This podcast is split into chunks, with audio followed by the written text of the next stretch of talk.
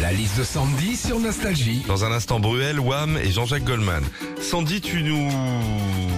Pardon, pardon. euh, hein Les choses qu'on faisait il y a 30 ans et qu'on ne fait plus aujourd'hui. Voilà, on va repartir un peu en arrière. Oui, alors bah déjà Philippe, on prenait des photos avec des appareils euh, argentiques, hein, on les faisait développer chez les photographes et on attendait toujours 2-3 jours avant de les récupérer.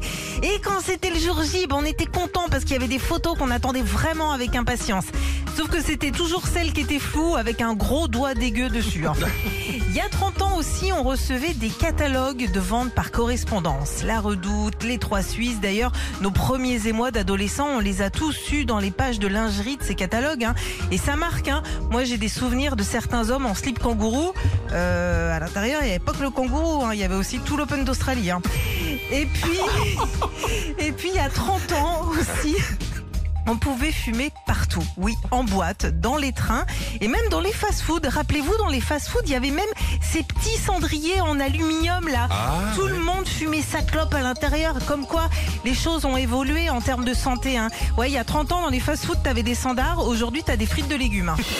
Retrouvez Philippe et Sandy, 6h-9h sur Nostalgie.